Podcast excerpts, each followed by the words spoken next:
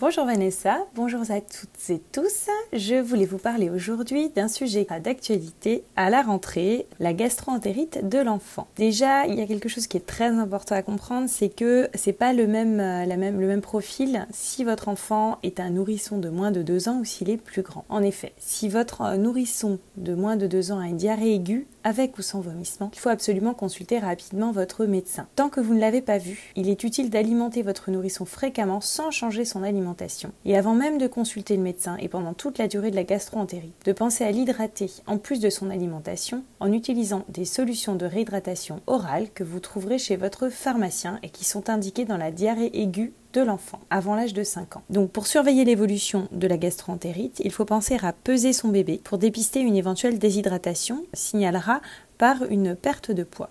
Il faut penser à compenser les pertes en eau et sels minéraux, bien entendu, avec ces fameuses solutions de réhydratation orale, sans limitation de quantité, euh, à donner par petite quantité toutes les 5 à 10 minutes, pour éviter de générer des vomissements. Il faut prendre la température de son enfant régulièrement et compter le nombre de sels et de vomissements. Bien entendu, une gastroentérite sera plus grave en cas de difficulté d'alimentation et de vomissement. Il faut compter le nombre de biberons bu. Enfin, un critère vraiment de gravité qui justifie une consultation en urgence serait des troubles du comportement si par exemple l'enfant semble trop endormi ou respire vite. Pour les enfants de plus de 2 ans, en cas de diarrhée aiguë avec ou sans vomissement, il faut également veiller à ce qu'ils boivent suffisamment avec une réhydratation, avec par exemple des bouillons de légumes ou des solutions de réhydratation orale de la même manière que pour le nourrisson. Conserver une alimentation diversifiée pour ne pas provoquer de dénutrition. Cependant, il faut éviter de lui donner des aliments difficiles à digérer ou laxatifs, notamment les légumes verts, les fruits acides par exemple, et lui proposer des aliments dits antidiarrhéiques, tels que le riz, les pommes en compote par exemple,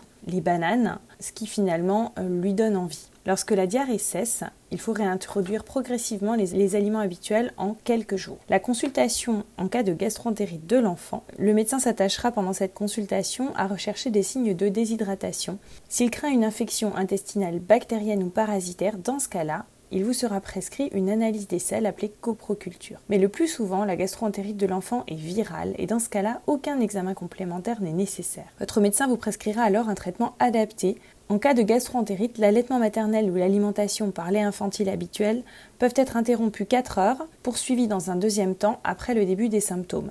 Ça, c'est uniquement sur consigne de votre médecin traitant. En cas de diarrhée sévère ou prolongée, notamment plus de 7 jours chez les nourrissons, l'utilisation d'un lait sans lactose peut être prescrit. Votre médecin prescrit aussi à votre enfant une solution de réhydratation orale à utiliser sans limitation si vous n'en avez pas déjà trouvé à la pharmacie. En cas de gastroentérite virale, la prise de cette solution de réhydratation est en général suffisante. Les antibiotiques étant inactifs sur les virus, il sera donc inutile de les prescrire en cas de gastroentérite virale. En cas de gastroentérite d'origine bactérienne, ce qui est beaucoup plus rare, en général il y a des signes associés tels qu'une fièvre importante ou encore euh, des glaires ou du sang dans les selles qui sont des éléments très importants à rapporter à votre médecin. Dans ce cas-là uniquement, en cas donc de gastroentérite d'origine bactérienne, des antibiotiques seront indiqués et en particulier si la diarrhée est accompagnée de signes généraux importants. Donc j'espère que vous aurez tout retenu de la gastroentérite et notamment le premier réflexe, réhydrater votre enfant. Je vous souhaite une très belle journée.